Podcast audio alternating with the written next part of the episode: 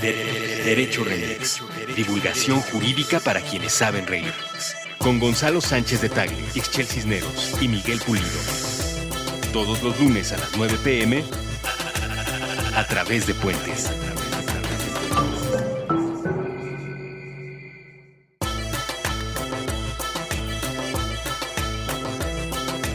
Amigos, amigas, escuchas de su podcast de divulgación jurídica favorito, Derecho Remix. El día de hoy les tenemos un programa futbolero, mundialista, pambolero. Buscamos diseccionar todas las reflexiones que nos dejó el Mundial, las brechas salariales, si el fútbol refleja algo más que solo el juego de pelota, la corrupción, la geopolítica de los países que organizan los mundiales y muchas cosas más. Acompáñenos, escúchenos, Derecho Remix. Buenos días, buenas tardes, buenas noches, bonita madrugada o cualquiera que sea el momento o esa referencia a la que le llamamos tiempo en la que estén escuchando este su podcast de divulgación jurídica favorito, Derecho Remix. Y ahora está con autofanfarrias Claro. y todo. Sí. Sí, ¿no? No por recordar a Toño Esquinque y la muchedumbre. No, espérate. Estamos compartiendo micrófonos y cabina, como siempre, con Gonzalo Sánchez de Tagle Servidor.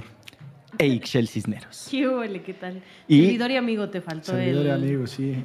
Sí, pues, si le vas a rematar, Es remátalo que quise- bien. pensé en hacer un saludo original, no, no me llegó nada a la mente. Dije, ser- decir servidor y amigo está muy de, de mi tío Fermín, así que me quedo con el servidor.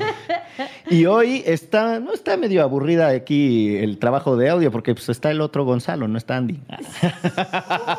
Pum, vale. Pum, vale. Nah, no es cierto, nuestro gran y querido Gonzalo. Muchas gracias por hacernos el paro aquí, arreglándonos la voz. Yo- ustedes no lo saben, pero en realidad yo hablo así.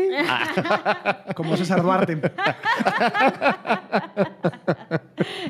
Que por cierto, una vez César Duarte dijo que una de las cosas que más orgullo le daba era su timbre de voz. No, bueno. Te lo juro.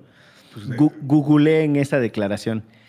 Pero eso que la verdad es que puede ser una frivolidad o incluso hasta puede ser una tontera meterse con el timbre de voz de una persona, eh, la referencia por la que él se sentía orgulloso de su timbre de voz es porque lo remitía a uno de los personajes que más admiraba, que era Francisco Franco, el Oh. dictador de España. Ah, Dios bendito. O sea, ya, ya nada más hacer pública esa declaración, por eso le vieron haber metido a la cárcel antes, creo. Yo creo que sí. Así hablaba exactamente.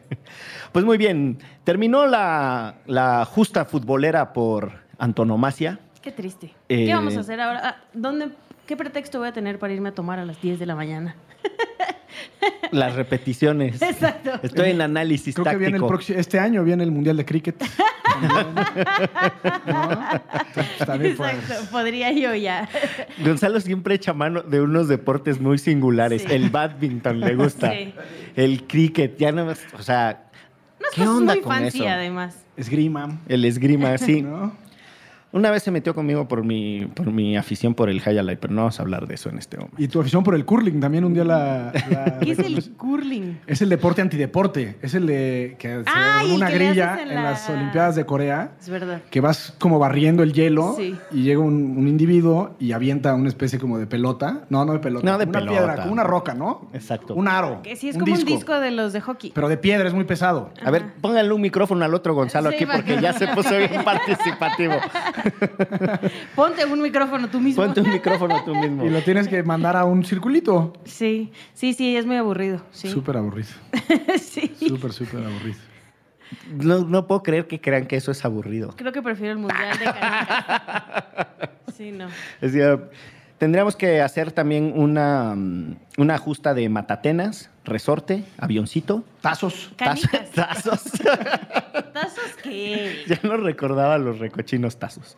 Pues bueno, Todavía existen, ¿eh? Nada más que ya no salen los ¿Ah, sí? Looney Tunes. ¿y el pepsilindro todavía se maneja? No, ese ya no se maneja. Se debería de manejar. El pepsilindro es- Era un exitazo, la Era un exitazo. Además, Todos queríamos tener todos. Sí, Exacto. y hasta llegaron unos que cambiaban de color y toda la cosa. Yo- Iridiscentes, ¿no? sí, no sé qué sea esa palabra, pero sí. Pero sí. Claro, Pero me suena que tienes razón. Sí, el pepsilindro iridiscente. Pues muy bien. Pues terminó la, la justa futbolera eh, no sin, sin dejar una secuela de eventos para el análisis. De Uno de ellos, no, bueno, además del bajón futbolero, que, que Ixchel todo lo remite a eso, eh, hubo eventos en el mundo político, jurídico, que creo que vale la pena que les echemos una mirada.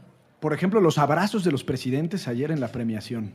El de Macron y no El sé de cómo Macron se llama la, la, señora, de sí, la presidenta de Croacia Croacia. Se, se derretían en los abrazos con los jugadores. Sí. O sea, Macron los besaba dos, tres, cuatro, cinco besos a cada uno. Mbappé casi lloran los dos juntos Sí, sí, ahí sí. abrazados. Macron y Mbappé. Ajá. Mira nomás. ¿Por qué no empezamos por eso? Porque Croacia, por una razón distinta a la de Francia, pero tiene una selección que está atravesada por una matriz, vamos a decirle así, del derecho internacional público. Ándele. Sí. Para ponernos un poquito más densos.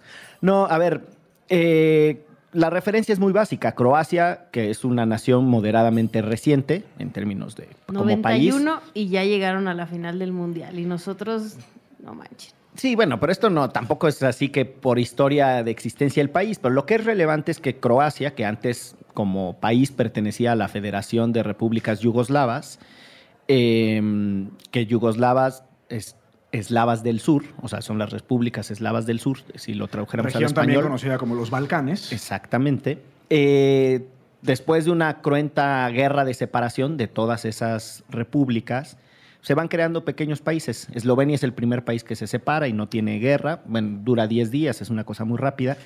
Pero después Croacia se mete en una guerra durísima, eh, se hace esta, esta guerra de ya nadie entiende quién es, los bosnios contra los serbios, los serbios contra los croatas, los croatas contra los albaneses, los albaneses contra... Estoy un poco Todos revolviendo. ¿no? Estoy diciendo imprecisiones, lo aclaro.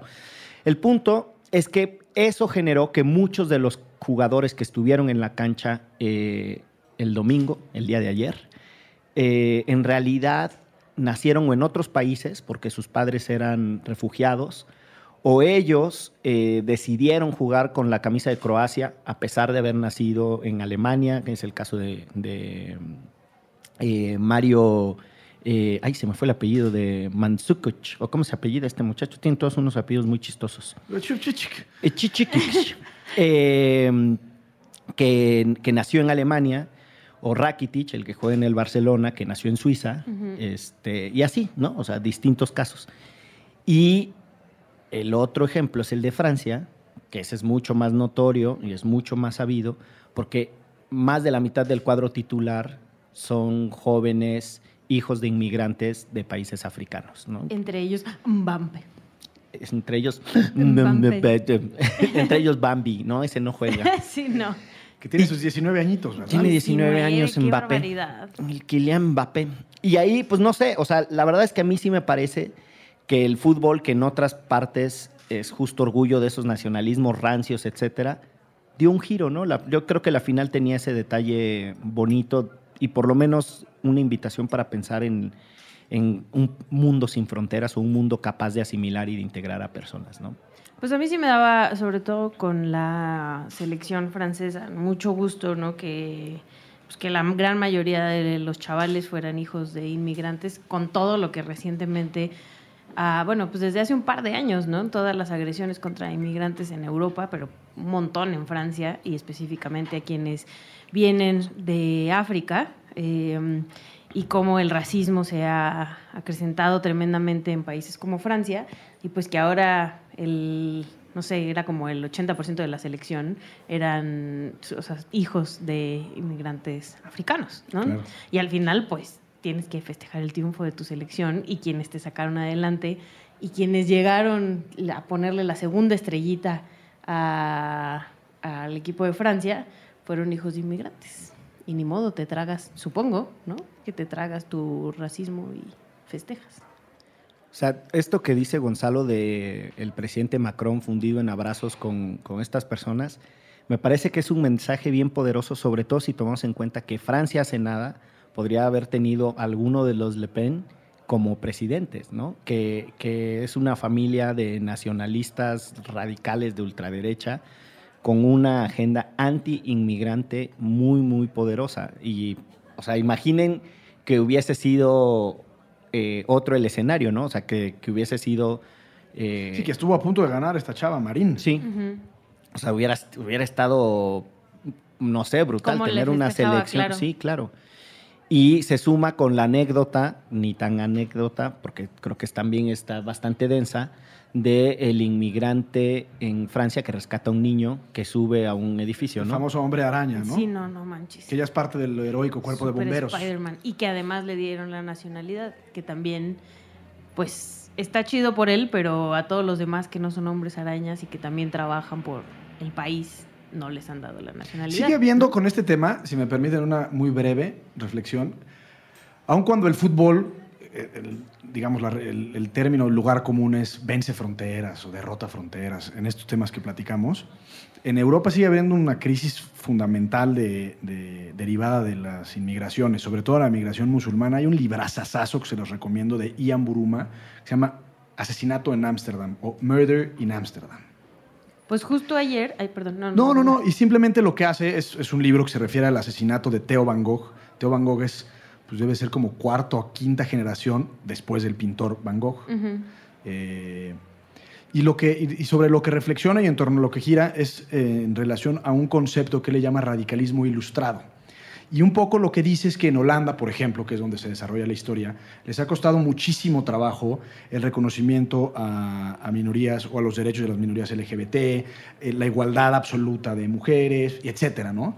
Y él, digamos, en lo que se sustenta el libro a partir de la migración es la falta de asimilación esencial de la gente que llega respecto a los derechos reconocidos o existentes a la sociedad a la que se integran. Eh, y por eso se refiere al radicalismo ilustrado. Y la tesis en la que se sustenta, sobre todo, es a partir del cuerpo de la mujer, en donde dice, oye, pues a mí no me parece correcto, es la postura de él, que una mujer culturalmente se vea obligada a usar una burka o un velo total en una sociedad como esta es cuando hemos luchado hasta hemos perdido sangre para que la mujer no tenga que vivir bajo esos canos- cánones o esos parámetros. Entonces sí, efectivamente, el fútbol rompe o vence fronteras, pero digamos, no, no, no es la solución una selección como la francesa de este problema y en Francia estoy seguro que seguirán temas de discriminación brutal en contra de los migrantes, sobre todo de subsaharianos y sobre todo musulmanes. Pues justo ayer fue el gran festejo, ¿no? Ganaron el mundial. Ojalá nosotros un día podamos festejar algo así. Si ustedes pudieran ver la carita, ¿cómo describirías la carita de ilusión de, de Ixchel? Da para tener un emoji. Un emoji, pero fue una cara más como de ternura, como Sí. de, De anhelo. de un anhelo, sí, sí, sí. Viendo hacia el horizonte. Un anhelo profundo. Sí. Bueno, ojalá algún día nosotros podamos festejar así. Y en pleno festejo, pues también hubo un montón de desmanes, fíjense. Y no solo en París, sino en varias ciudades de Francia. Y hubo dos muertos y también porque salieron a pues, celebrar estos grupos radicales y hubo confrontaciones con la policía. Radicales tipo neonazis y Sí. ujú. y, en- y murieron dos personas y hay 500 detenidos. Saqueos en tiendas y cosas así. Como En tiendas deportivas, sobre todo, ¿no? Sí, con la pla- robando la playera de Francia ya con las dos estrellas. Sí, sí, sí. Sí, sí, estuvo tremendo. Y al final, o sea, eh, no sé si se acuerdan de esos rumores de hace unos años aquí en el Estado de México que saqueaban tiendas este, previos a la elección. O sea, en el gasolinazo, fue justo en el contexto del gasolinazo. Ándale, eso, justo. Este. Hazte de cuenta que yo jamás pensé que en Francia, ¿no? Así Sí, di- sí, sí. dices como, hombre, ellos ya son bien desarrolladotes, nunca van a entrar a saquear una tienda y robarse unas teles. Y pues sí, Pues sí. y pues sí, ayer ahí andaban. Una de las cosas que señala Gonzalo que me parece brutal es este, esta suerte de apropiamiento de, de lo folclórico, de lo estructuralmente discriminado, solo para reivindicar a las élites. O sea, el, ejemplo lo tenemos incluso aquí en México. Cuando uno ve a... y lo digo sin, sin- sin rabia de clase, de verdad, pero cuando uno ve a las clases privilegiadas en los mundiales de fútbol, disfrazados de Cuauhtémoc y de Moctezuma y el penacho de no sé qué, o sea, ese apropiamiento del folclorismo, de lo que día con día excluyes, pero que en el marco del, del mundial de fútbol te parece genial aprovechar, o sea, aprovecharlo y apropiártelo. Y me parece que por ahí va un poco lo que dices, Gonzalo, o sea, estos países que tienen una integración multiétnica, principalmente por el colonialismo y por la inmigración, porque ojo que los franceses tenían sometidas 300 mil islas, igual que los ingleses y los holandeses, y un montón de territorios en África. O sea, también eran, un, y en Asia, ¿no? No, eran unos conquistadores. Sí, pues el imperialismo francés no, no es cosa menor. Y también de ahí viene mucha de la inmigración bueno, francesa. es cosa mayor, ¿eh? Los franceses que no, que no se anden quejando, pues. Exacto. Y, y, y, este, y esta ola de inmigración genera un país multicultural que niega ese multiculturalismo, pero que lo abrazas y te hace campeón del mundo y en la cotidianidad lo vuelves a excluir y a discriminar, ¿no? Y yo siento que hay un paralelismo con, con esta referencia que les decía sobre el apropiamiento del folclore indígena, etcétera. Yo fui a unos Juegos Olímpicos, a los de Londres, y mi maleta no cabía en la parte de arriba del avión de tanta gente que llevaba sus sombreros de charro por ejemplo. por ejemplo. ¿Y cuándo ves aquí a la gente con sus sombreros de charro? Deja tú que no los ves con el sombrero de charro. O sea, es muy probable que en un insulto despectivo a alguien le digan sombrerudo, ¿no? Así como es, es, esa contradicción espantosa. Por cierto, el jugador del que no me pude acordar que acaba de venir a mi mente se llama Mario Mandzukic. Ah, mira tú. el, que, nació, el que nació en Alemania. Ando muy recomendador hoy, pero si me permiten. Por favor. El premio Nobel Albert Camus, nacido en Argelia, pero de nacionalidad francesa, tiene un librazazazazo que se llama Crónicas Argelinas, que se refiere a la independencia, del proceso de independencia de Argelia hacia 1950 por ahí. Y habla justamente de cómo los franceses pues ensayaban con la banda argelina. Me impresiona tu memoria, Gonzalo, qué barbaridad. Mi querida. Argelino es, Argelino es el origen de Zinedine Zidane, por cierto. Sí. Y de mi dentista. ¿De tu dentista? Sí, sí, sí, sí. Qué singularidad. Qué cosa tan curiosa. Pues bueno, ahí dejó, ahí no, no tan eh, intelectual mi recomendación, pero hay un artículo que hace referencia al origen de los, de los futbolistas de cada una de estas selecciones que justo habla de los refugiados y los marginados, porque también el énfasis está en que todas estas poblaciones hoy reivindicadas, ¿no? de inmigración francesa, pues viven en la marginación cotidianamente. Y así se llama, una final entre eh, refugiados y marginados. Ah, que justo también decían, o sea, que la selección francesa era una de las selecciones más jóvenes, y hoy en la mañana en las noticias decía, este, decían un poco esto, que estos jóvenes, la verdad es que ahorita son como, sí, un ejemplo para los franceses en general, pero que los jóvenes franceses se la están viendo bien duras porque ahorita ya no es lo que era y que todo el mundo tenía oportunidades y que este, había mucho trabajo y etcétera, sino que ahorita hay mucho desempleo entre los jóvenes, ¿no? Entonces, este, ver que les pagan millones a este equipo de jóvenes este, choca con la realidad de los jóvenes franceses, que muchos de ellos están sin trabajo. Y al final, independientemente de, y, no dentro del comentario profundo o intenso que estamos teniendo, pero creo que un joven como, ¿cómo se llama el de 19 años? El Kylian Mbappé. Kylian Mbappé. Mbappé, pues también rompe paradigmas porque él a su vez se convierte en un ídolo de la afición, de los chavitos. Y entonces no solo el paradigma, digamos, de la estrella o el héroe cultural, pues es el típico francés blanco de ojo azul, como el número 7, que no me acuerdo, por ejemplo, que sería el típico, el 7 de la selección. Ah, sí. Pavard. No, no, sí, mi hermano, algo así se apellida. El que, el que metió el penal. Ajá. Ahorita te digo. También yo con, soy muy mal. con, cara, con cara de, mozalbete. Yo tengo muy, muy, Pero bueno, muy mala memoria. Que esta generación de, de, chavos eh, migrantes se conviertan también en referente cultural, pues poco a poco eh, elimina barreras culturales eh, en beneficio, digamos, de la integración. Estás hablando de Antoine Greenspan, cuando dijo Ixchel el que cobró el penal.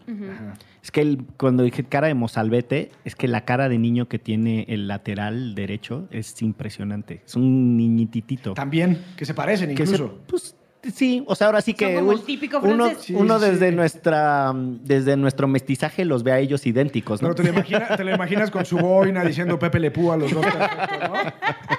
Fácilmente, sí. Sí, bueno.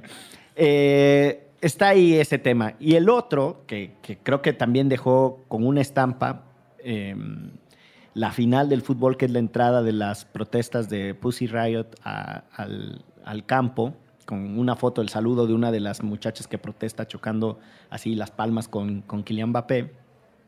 Pero que más allá de la entrada de Pussy Riot, etcétera, pone sobre la mesa un tema de discusión de cómo disocias el contexto del país que recibe la, justa mundialista eh, y el supuesto espíritu deportivo de fronteras, hermanados y tal. Eh, Rusia es un caso de represión de libertades durísimo, este, con muchísimos presos políticos, con una, un acoso en Internet, eh, no hay competencia electoral, además un desastre en la geopolítica, las invasiones a Ucrania, o sea, es un país complejo. Y no es el primer caso, o sea... No, pero además al que vamos todavía está exacto. peor el de los próximos cuatro años. Al de Qatar va a estar durísimo y si lo piensan hacia atrás, el de Argentina 78 en plena dictadura militar, ¿no? Con nuestro propio México 68. Nuestro propio México 68, incluso México 86, después del escandalazo de la corrupción en torno al sismo del 85, este, un régimen eh, prácticamente en decadencia creo que ahí hay algo, ¿no? Que, se dice poco. Y justo, o sea, ahora lo que escuchamos es que este ha sido el mejor mundial de los últimos tiempos, los tiempos modernos y no sé qué, y que todas las instalaciones increíbles y que la seguridad y bla, bla, bla, pero... La amabilidad de los lugareños. Exacto, ¿no? Pero la neta es que bien poco se habla de esto, ¿no? Que cuando, o sea, te mandaban tu kit de, estos son tus boletos y tus entradas y tu gafete de prensa. Por cierto, si eres homosexual, por favor no te vistas de esa manera, no lo hagas público, ¿no? O sea, ya venía en el kit, este, oye tú mexicano gay, pues por favor si vas a Rusia, mejor bájale dos rayitas a tu homosexualidad porque pues no vaya a ser que, que termines en el bote o golpeado, ¿no? Sí, sí, sí. Y pues como bien decías, choca total y absolutamente con esta onda de todos somos compas y el deporte nos une. ¿Se acuerdan que hace unos dos o tres episodios de este afamado programa de Derecho Remix hablábamos de cuando México le ganó a Alemania? ¿Cuánto le ganamos? 1-0. 1-0. Eh, y, amerita el suspiro. Sí, que además yo ya me veía en la final, imagínate, sí, era demasiado. Que fueron, que hubieron dos, existieron dos episodios, uno en, uno en la propia Rusia y uno aquí en México en Rusia cuando una persona, un mexicano que estaba allá, sacó una botarga de Andrés Manuel, y otro acá en El Ángel, que llegó una persona con una bocina con ruidos, ruidos o propaganda relacionada con López Obrador, y en ambos casos llegaron personas a increparlos, a intimidarlos, a decirles, aquí no. Mi y en ese momento, de alguna forma, si no me falla la memoria, pues coincidimos en que pues, la festividad del fútbol no hay que meter y mezclar peras y sapos, ¿no? En este caso de Pussy Riot, en la final, pues de alguna forma es lo mismo. Digamos, el contenido, que es una protesta social o una manifestación que va mucho más allá del fútbol, pues a lo mejor no venía mucho al caso. ¿Cómo la ven? Lo que yo creo es que acá era una cosa, pues estábamos por las elecciones, ¿no? O sea, ahí estabas apoyando un candidato. Eh, y a lo mejor, o sea, puedes pensar que esas personas que lo atacaron, pues estaban por otro candidato, ¿no? Entonces, que también están en todo su derecho. Eh, ahora son minoría en este país, pero bueno, este, pero justo creo que es distinto, porque las chicas lo que están defendiendo es, como bien decía Miguel, ¿no? La libertad de expresión, el ser mujeres en un país como ese, o sea, es, em, es una manifestación diferente a solo vota por tal o cual. A mí me parece que la línea de la, de la protesta, eh, y de manera muy, muy particular, esta que es desobediencia civil, manifiestamente, eh, a mí me parece que está bien transgredida, por así decirlo. Es pacífica, no incordian, eh, tiene que ser disruptiva, de otra manera no tiene, no tiene sentido que se haga. Eh, tienen un, un, mensaje político bien estructurado que decir, que es muy distinto a cuando alguien en un acto de activismo incluso agrede a otros, ¿no? Tratando de justificar que es la única manera de llamar la atención, etc. Yo puedo entender que tan estudiado tiene la FIFA la aparición de estos espontáneos y tal, que no hay imágenes televisivas. De hecho, retiraron, retiran la cámara luego, luego. Sí. sí, no hay imágenes televisivas. Y lo que ustedes van a encontrar, ni no hay videos, salvo las de los aficionados que se hayan puesto ahí vivos. Eh, hay fotos, ¿no? Son, son los reporteros gráficos los que, los que retomaron el, el acto. Y eso ya te habla también de una presunción por parte de los organizadores de estos eventos de lo sabroso que es que alguien irrumpa y llame la atención sobre ciertas cosas. Insisto, yo encuentro que, dentro de la desobediencia civil me parece eh, como suficientemente estructurado, pero además con mucha claridad en el mensaje político, que creo que siempre es importante. Porque aunque no nos guste, el tema de la protesta termina siempre yendo a un referencial ético. Hay, eh, hay muchos que, ¿no? que, que mantienen eh, la importancia de cuál es la fuente de tu caos, etcétera, porque al final pues, entras al debate de las ideas, las justificaciones, las descalificaciones. Eh, Gargarela, Roberto Gargarela, un, un, colega abogado, pero que escribe mucho sobre el derecho a la protesta social, justo plantea eso, ¿no? O sea, sí hay en algún momento que tener una suerte de fundamento ético, político importante cuando se hacen este tipo de protestas, ¿no? Entra en el terreno de la subjetividad, pues por supuesto, ¿no? O sea, no, no, estoy diciendo que no sea altamente subjetivo. Lo que estoy diciendo es que dentro de esa subjetividad hay quienes se estructuran mejor y quienes nomás son unos vulgares Entonces, espontáneos. Pero lo que, lo, que, o sea, lo que pienso es que, en consecuencia, y estoy de acuerdo, pero ningún evento deportivo es un evento deportivo y nada más. No, totalmente. De es decir, las Olimpiadas, sí, sí fueron las Olimpiadas. En Berlín, la famosísima en la que... La de JC Owens.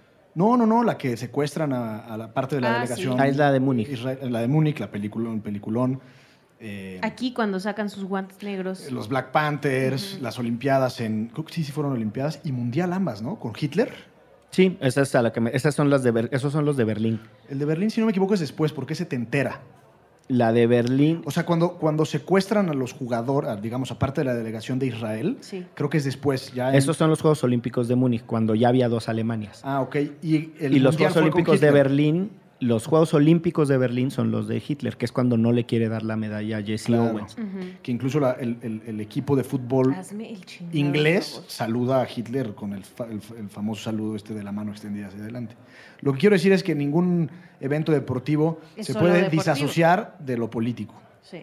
No, No, total. y de lo social más que de lo político, ¿no? Sí, porque lo político aquí, pues, o sea, cuando estamos en campaña, donde más les encantaba, cuando se podía y no había tanta reglamentación electoral, anunciarse a nuestros políticos, justo era en, en partidos de fútbol y finales y bla, bla, bla, porque ahí estábamos todos viendo, ¿no? Y por cierto, ¿qué le pasó a Vladimir Putin?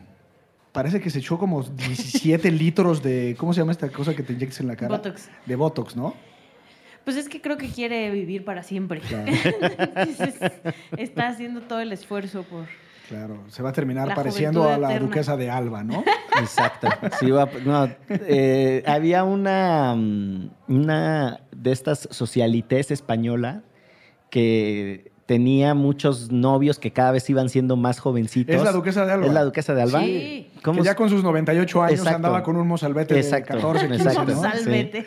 Sí, Pero sí. ¿cómo, ¿cuál era su nombre? La duquesa de Alba, no sé cómo se Bueno, llamara. de- alguien, alguien Pero googlee le por ahí y mándenos eh, cuál es el nombre de la duquesa de Sí, Alba. pero si Putin no para, va a terminar muy parecido a Lin May, ¿eh? Nada más le Sí, faltan los chinitos y ya.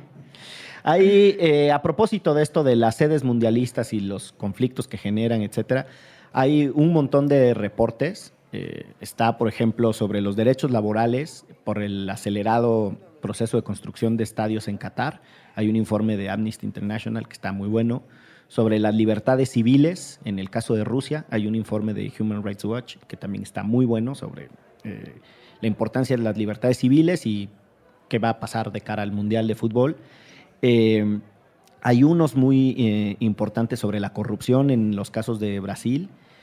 Hay uno que a mí me gusta muchísimo que tiene un enfoque sobre la desigualdad en el caso de Brasil, diciendo si el fútbol es lo que más ama este pueblo, ¿cómo pones entradas de 125 dólares, pues dejando a la gente fuera de lo que más le gusta, ¿no? Este, que a mí me parece Que también eso va a pasar aquí también. súper fascinante. Eso, y vale la pena que lo vayamos discutiendo desde temprana hora. eh, No, si ahorita vas a ver un Pumas América y te sacan un ojo y la mitad del otro, imagínate un partido de México quien te dé la gana en el Mundial. Y yo ahí creo que el Estado regulador, al que tanto miedo le tienen los neoliberales, eh, el Estado regulador con propósitos de igualdad es importante. O sea, la, forma en la que el fútbol ha quedado en manos de los intereses estrictamente mercadológicos es, vamos, es impresionante. El hecho de que lo que más le gusta a la gente, lo que más puede movilizar a los niños, lo que más puede unir a las familias, y no lo puedes ver porque no tienes dinero para pagar el Sky wherever, ¿no? Pues No, está cabrón. ¿Y se acuerdan de ese reportaje que sacaron, creo que fue en Sin embargo, sobre Pumas y, o sea, el patronato de Pumas y Sí. lo que le daba o no le daba a la universidad, que pagaban 30 mil pesos mensuales de renta por el estadio y por los campos de entrenamiento? 30 mil pesos, neta, eso le das a la máxima casa de estudios para usar sus instalaciones cuando tú te hinchas de lana porque la playera cuesta 1.200 pesos y el boleto para entrar a el Pumas Veracruz, que nada más iríamos tú y yo, este, cuesta 700 varos. Y yo con el corazón dividido. Que, Exacto, pero es justo eso, ¿no? O sea, es ya el negocio por el negocio y, y qué más ojete que verlo reflejado cuando le estás viendo la cara a una universidad, ¿no? Y ahí no es solo el patronato de la UNAM, hay una discusión idéntica con el patronato de la Autónoma de Nuevo León, etcétera, y la relación de la infraestructura pública, los estadios que pertenecen a los gobiernos de los estados y que son dados en comodato en cifras ridículas a instituciones con fines de lucro, ¿no? Ahí hay un, todo un tema de discusión. Tres temitas Oye, perdón, nada más hablando de la próxima échale. que decías. eh, Qatar trae unas broncas geopolíticas súper importantes, casi casi que conflicto bélico con Arabia Saudita, con todo el tema de Omán. Aparentemente, Qatar es un régimen eh, medio dictatorial que apoya abiertamente a la hermandad musulmana, la hermandad musulmana, este movimiento pseudo radical, porque pues hay, digamos, hay de todo, pero pseudo radical, que fue, entre otras cosas, el responsable del derrocamiento de Hosni Mubarak en, Egipto. Es decir, está muy complicado no solo el tema de los derechos laborales de los, y las libertades civiles de, de- de los cataríes, sino que, digamos, la geopolítica en la zona no está nada como para hospedar un evento internacional de Que las además magnitudes ya mundial. anunciaron que va a ser en noviembre, diciembre. Qué cosa tan rara, ¿no? Para el calorcito. Pues es que ahorita están a 45 grados centígrados, Claro. ¿verdad? Se les va a empezar a desmayar ahí Mbappé. No hay, manera, no hay manera de jugar. Y, Neymar Exacto. Y el va- Neymar se va a desmayar en frío y en calor. solo. Sin bronca. sí le va a dar su golpe de calor al Neymar. Ahora, una de, una de las cosas interesantes también de estos intentos de rotación planetaria que va haciendo la FIFA con el Mundial es cómo construyes puentes con otras culturas. Desde esa perspectiva me parece que es muy audaz llevar el Mundial a hacerlo en esa región. Eh, lo cierto es que es una región complicada. Y, Sí. y una, o sea, yo creo que no es menor esta cosa de las libertades civiles. O sea, es una región en donde las mujeres, por ejemplo, tienen movilidad Muy eh, limitada. muy limitada, ¿no? Este, ¿Y no qué? hay venta de alcohol. Yo fui hace muchos años a, a Doha y es impresionante. O sea, el único lugar en donde vendían alcohol era en el Hotel W. Y ahí Y- estaban todos los latinos. Y van a... qué, qué casualidad. Y Miguel. Conocí- Yo fui en un, Yo fui barman. Yo fui en una cosa antropológica. Y, y sí van a vender alcohol en los estadios. No tengo la menor idea Las cómo va a resolver esas cosas. Que no sean de ahí se van a poder mover como quieran. No tengo la menor idea de cómo va a poder resolver todas esas cosas. Es de verdad, yo creo que vale la Probablemente pena. vaya a haber una veda a la intransigencia, ¿no? En, en- en el mes del Mundial. será interesante ver eh, qué se hace. Hay reportes interesantes sobre cada una de las sedes mundialistas y de las Olimpiadas. Yo creo que vale la pena que también nos, metamos un poco en eso. Y de hecho, un- una persona escucha de Derecho Remix nos dijo a Excel, a Gonzalo y a mí en Twitter de... Está bien que hablen de fútbol y se relajen, pero pues esto da para mucho el análisis, ¿no? Y yo creo que esto es apenas una mirada bastante superficial. Alcanza para entrarle otros temas. Uno de ellos, que se discute poco a propósito de los 19 años de Mbappé, y es uno de los tres temas que también les quiero, les quiero pichar para, que, para escuchar sus reacciones, es cómo se empieza a bajar la edad en la que se trata a los niños como adultos. O sea, los niños debutan cada vez más temprano, pero sus contratos de formación profesional también cada vez son más temprano y los niños ya no juegan al fútbol, no lo hacen por divertimento. Eh, los papás ya los ven como en una mina de oro, o sea, un niño talentoso ya no es un niño con posibilidades de divertirse, ¿no? Los mandan a unos regímenes muy estrictos, a Muy, al, veces muy al estilo Luisito Rey, ¿no? muy, pues no veo, no veo la serie, yo pero, tampoco, intu- pero pero- intuyo ¿Cómo que sí. No, muchachos, tienen que empezar. Justo yo de camino para acá la venía viendo en el metro. Bueno, eh, prometo que empezaré a ver. Y sí, me lo, están, me lo Miguel. explotaron mucho al pobre Sol.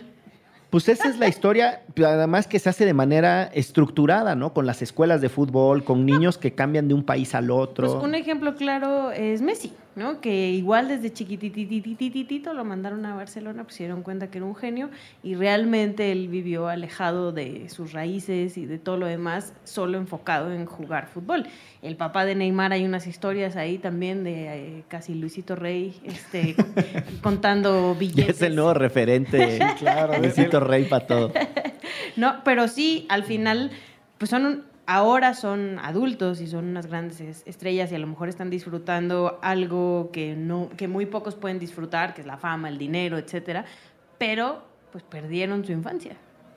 Voy a, hablando de eso, hay una carta que subió el delantero que juega en el Paris Saint Germain uruguayo de apellido Cavani, Edson Sí. Cavani. Edinson. Edinson.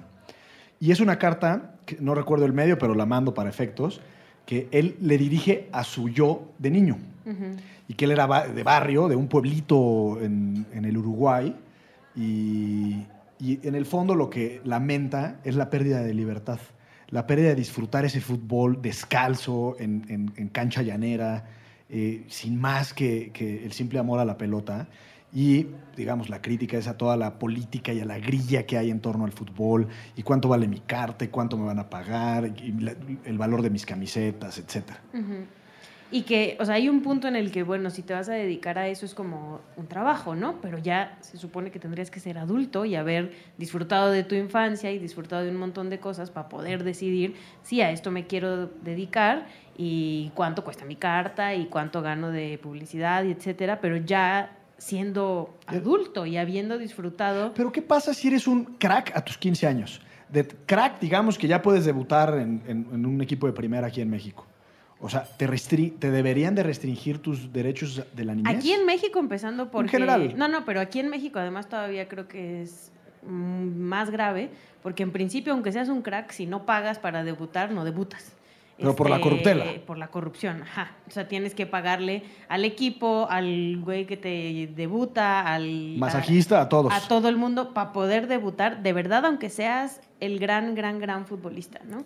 Y, y ya de ahí volvemos a esta parte de la discriminación y de que pueda haber unos niños jugadores tremendos, eh, no sé, eh, jugando ahí en Acapulco como Jorge Campos en la arena y nunca van a lograr hacer, nunca van a lograr debutar, pues porque sus papás no van a tener para pagar esa lana. Pero yo creo que el, tema que pone Gonzalo es el que mm, algunos están tratando de, de entrarle desde el enfoque de derechos humanos. Es decir, ¿qué dice la Convención de Derechos Humanos del Niño y la Niña? ¿no? Este, ¿Qué dicen las leyes que prohíben el trabajo infantil? Eh, ¿Qué dicen los psicólogos y qué dice la evidencia sobre la necesidad de un desarrollo emocional sano, libre de presiones, etcétera? ¿Se imagina ser, por más que disfrutes jugar fútbol, tener 15 años y estar rodeado de 30 mil almas que te están viendo como tú eres el que tiene que lograr las cosas, algo te arrebatan de tu sano desarrollo. O sea, sí creo que son, y, y no deja de ser trabajo. O sea, yo creo que alcanza para polemizar eh, qué se está haciendo con eh, el deporte de alto rendimiento en edades tempranas. Hay un, La gimnasia ya lo tiene muy documentado Pero de ¿no cómo les es- arruina no- la vida no a las que niñas. es la, la- la- digamos, pues un poco el, precio que tiene que pagar un genio? Hay una entrevista a un chelista muy famoso chino que se llama Yo-Yo Ma. ¿Sí?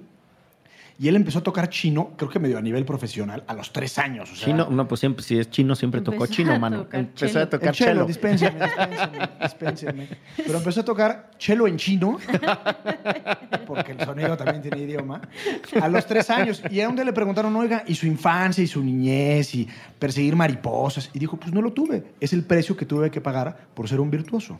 Por eso. para llegar a donde Pero llegado. ¿quién eligió que pagara ese precio? Yo, la discusión yo creo que no es menor y por eso digo que los psicólogos han puesto sobre la, mesa evidencia interesante sobre decir cuál es el grado de desarrollo y de madurez que tú debes de tener para tomar decisiones. ¿Por qué hay una discusión tan densa sobre el matrimonio temprano, ¿no? Sobre los matrimonios entre infantes, entre- niñas y niños. Pues porque si hay una discusión de si estás en edad de tomar decisiones asociadas a tu futuro desarrollo. Yo entiendo que desde el enfoque de derechos humanos, yo tengo amigas que, feministas que apuntan para los dos lados.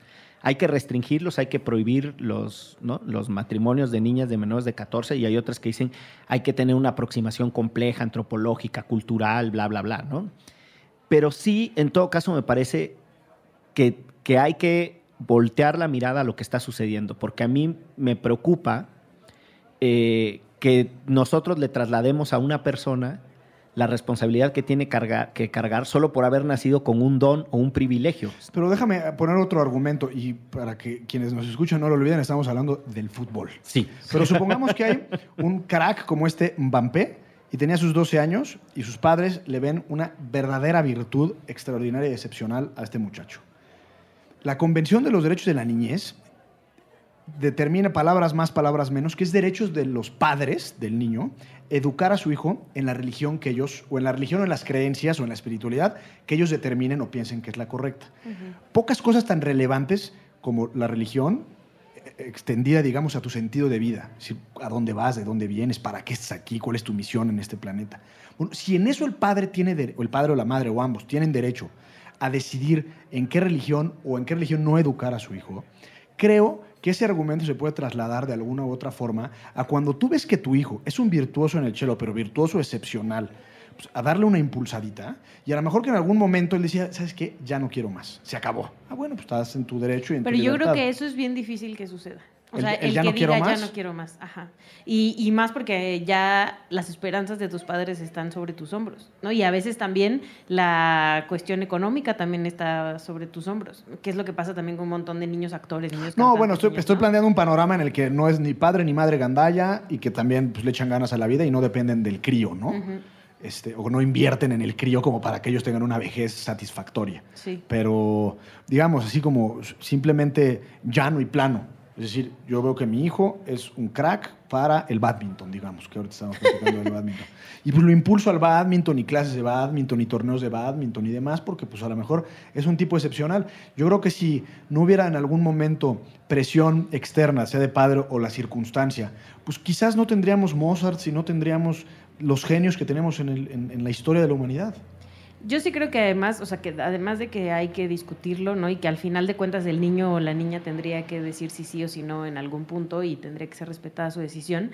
Eh, tenemos que poner las condiciones. Y justo me acuerdo mucho cuando yo fui a Argentina, que dentro del estadio de River tienen una secundaria y una preparatoria para los chavillos y chavillas que juegan, este, ahí mismo estudian, ¿no? Y, y, es literal una escuela, ¿no? O sea, hazte de cuenta que en lugar de tener los palcos que tenemos aquí en el Azteca, tienen un espacio súper chido donde de salones. De salones, ajá, donde estudian y donde de tal a tal hora entrenan y de tal a tal hora este, tienen a sus maestros normales. Para darles esta otra cosa, porque también nos pasa un montón, y sobre todo en el fútbol mexicano, que se dedican a jugar fútbol y no es, o sea, deja tú que terminen la universidad, no terminan ni la secundaria, a veces la preparatoria, y cuando se dan cuenta que no eran ni tan buenos, este, o que no tienen la lana para debutar, o lo que sea, o que los cortan de algún equipo, pues al final se quedan jugando en ligas llaneras y ganando un dinerito ahí que no les alcanza ni para vivir, porque nunca prepararon la otra parte, ¿no? A mí me parece que eh, es una, como toda discusión polémica, requiere eh, reconocer que hay salidas distintas. Eh, sobre lo que yo llamaba la atención, porque Gonzalo nos pone un, caso de discusión muy blindado, ¿no? Diciendo que no sean papás gandallas, que, no se que el niño realmente disfrute, que tenga oportunidad de siempre ir expresando que él quiere, ¿no? que se va apropiando de cada etapa de su desarrollo. Pues así yo la compro, ¿no? Y así ojalá y tengamos muchos Messi y muchos Mbappés y muchos Mozarts y muchos lo que sea. Eh, la verdad es que es problemático. Y hay, hay un libro que, que se llama Niños Futbolistas, de un periodista chileno, Juan Pablo Meneses, que, que además es un libro que, que muchos han criticado por el método de investigación, porque es este método de investigación periodístico en el que tú ejecutas la conducta ilegal para demostrar qué está sucediendo. Entonces él contrata niños, los engaña, solo para demostrar que se puede montar esa industria del engaño y del abuso de los niños. Entonces, eh, vamos, lo, que Meneses demuestra, que en todo caso es lo importante, es que más allá de estos casos que plantea Gonzalo, en los que yo estaría de acuerdo, existen las condiciones para abusar. Y eso yo creo que es, es, la cosa que a mí me parecía problemática y que quería poner sobre la mesa. Como también me parece problemático, y que es el otro tema el que les quería plantear, el asunto de la brecha salarial entre varones y mujeres futbolistas profesionales. Y la discusión de por qué hay mujeres que están jugando en México. Hay un caso muy famoso, una chica que jugaba, si mal no estoy, en el Atlas y que ya revela que le pagaban 1.500 pesos mensuales, ¿no? Este, y ahí hay una discusión también que me parece interesante ir abordando, porque desde lo estrictamente legal, a trabajo igual, salario igual, ¿no? Entonces, no, después vienen primas, compensaciones, etcétera. Pero lo que voy es que el salario mínimo básico que ganan las jugadoras de un club profesional de fútbol femenil, el salario mínimo tendría que ser idéntico al de los varones.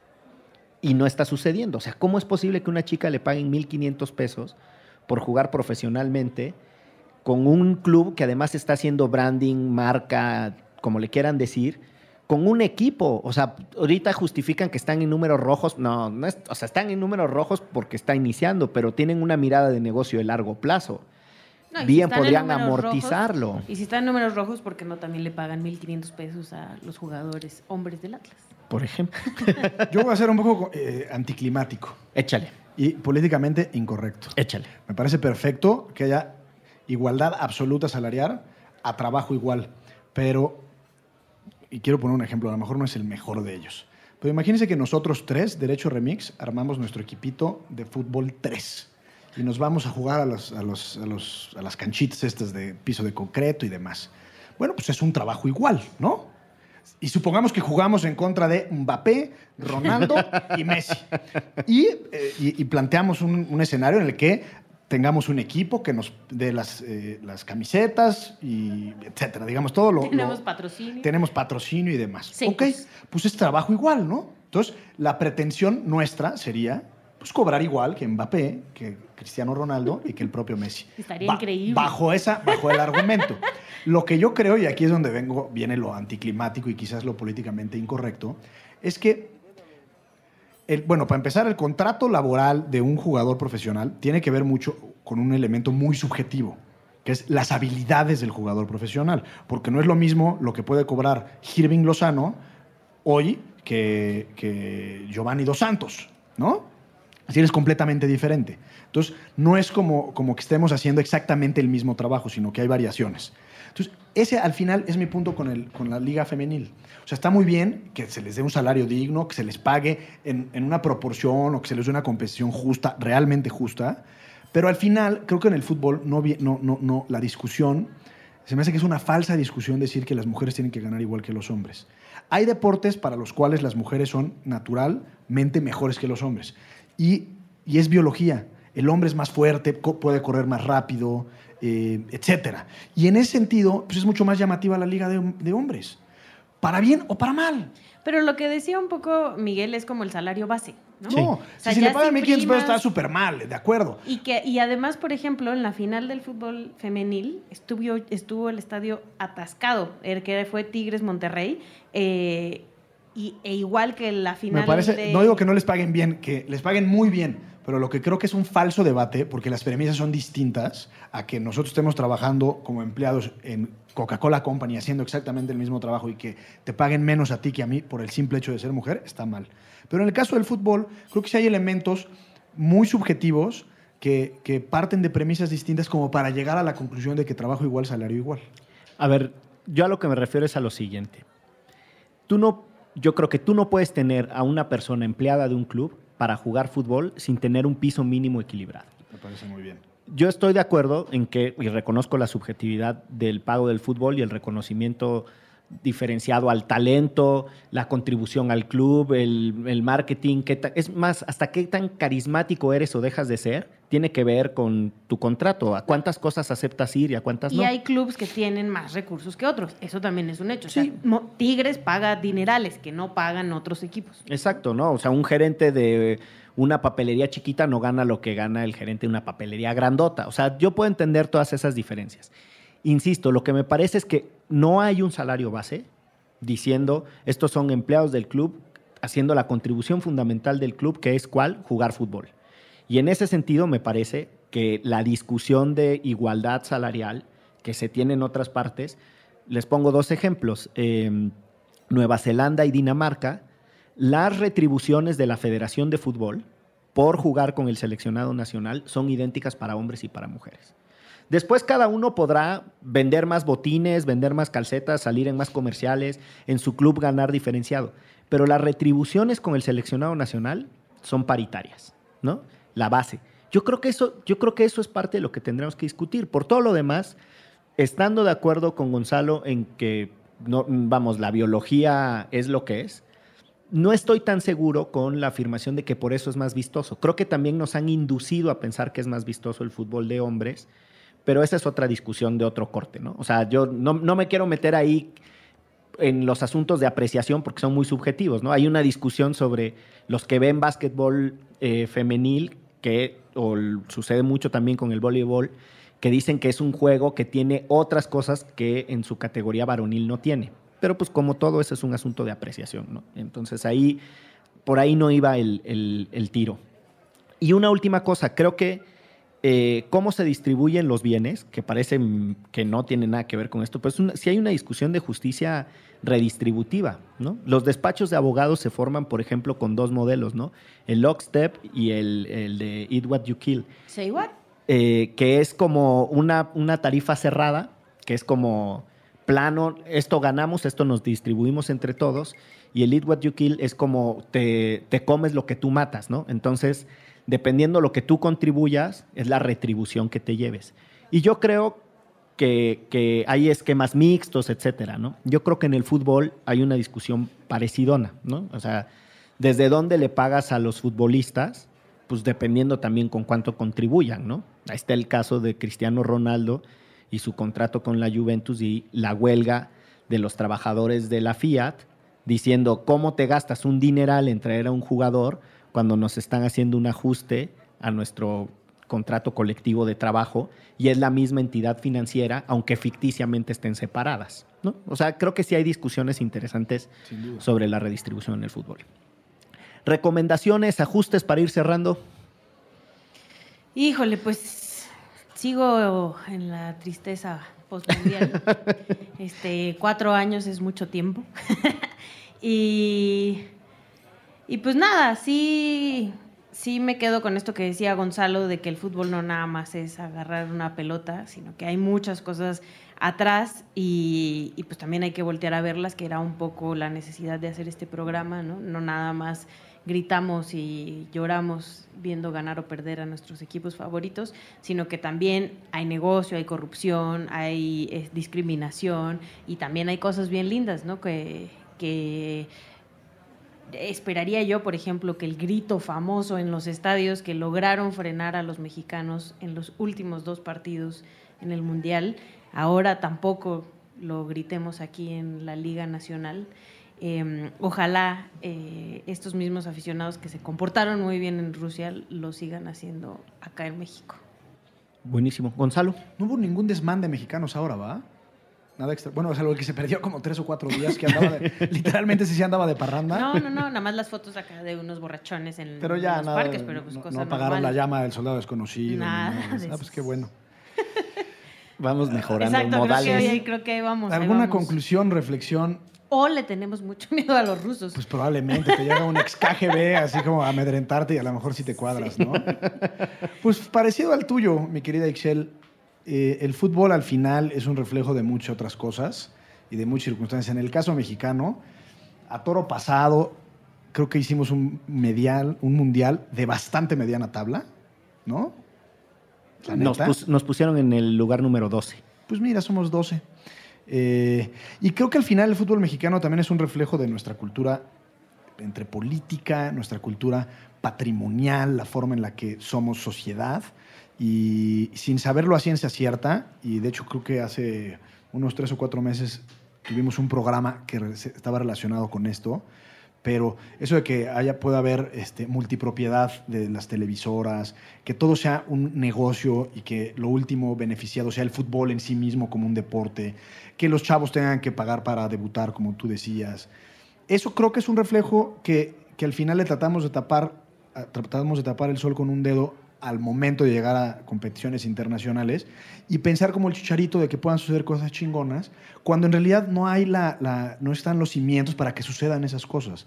Es decir, si queremos que México sea un país competitivo en esto y en el resto de los deportes, para efectos, pues se tiene que trabajar con las federaciones, eh, de tal forma que lo que se beneficie y privilegie sea el fútbol.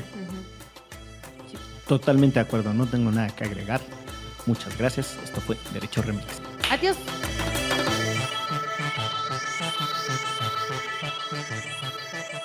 Derecho Remix. Divulgación jurídica para quienes saben reír. Con Gonzalo Sánchez de Tagle, Ixchel Cisneros y Miguel Pulido. Todos los lunes a las 9 pm a través de Puentes.